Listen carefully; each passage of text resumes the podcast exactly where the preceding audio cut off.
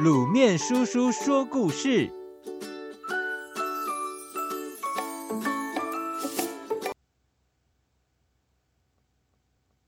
勇敢的胆小鬼。战国时代的赵国，北方是草原和沙漠。赵国的边境经常被强悍的游牧民族匈奴攻打劫掠。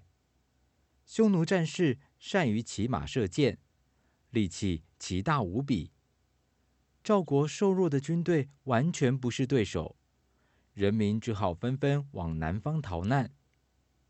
赵王每天担心，不知怎么办才好。有人推荐李牧精通兵法。也许可以让他来抵挡匈奴。赵王勉为其难，答应让李牧试一试。李牧一到前线，就要求士兵在地势较高的地方修筑很多碉堡，并且每天杀牛宰羊，让士兵吃个饱。同时，很细心地指导他们武艺。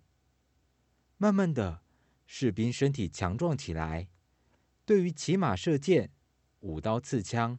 都非常熟练。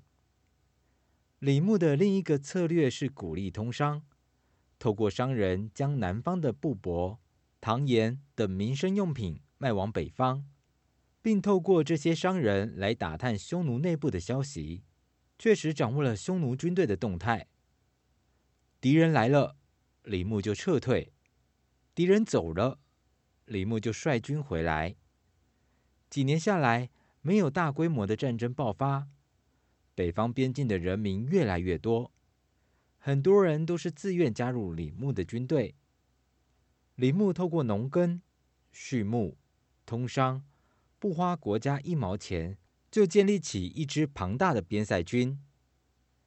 只是说也奇怪，有这么多精良的军队，但是每次匈奴骑兵来劫掠，李牧就命令士兵。躲在碉堡中不可出战，任由敌人抢走草原上的牛羊。几年下来，匈奴士兵都称李牧为胆小鬼。赵王知道了，非常生气。李牧告诉赵王，对付强大的敌人要有耐心，总有一天他会打败匈奴的。有一天，李牧得到消息，匈奴的骑兵小队又想来劫掠。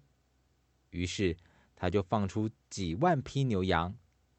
当匈奴骑兵来到草原上，看到满山遍野的牲口，又三两下就打跑了胆小鬼的防守军，他们非常高兴，一面通知大王派更多人马来接收牛羊，一方面想要乘胜追击，抓住这个胆小鬼。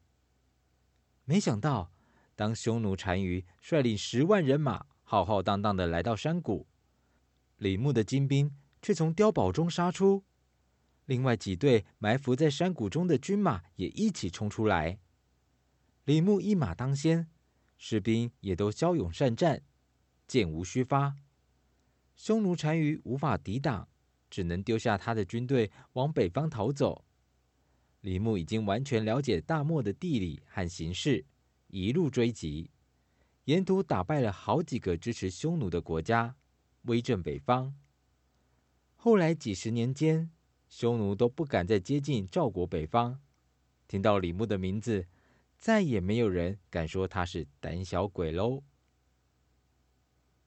各位小朋友，司马迁的《史记》中记载了不少李牧的事迹。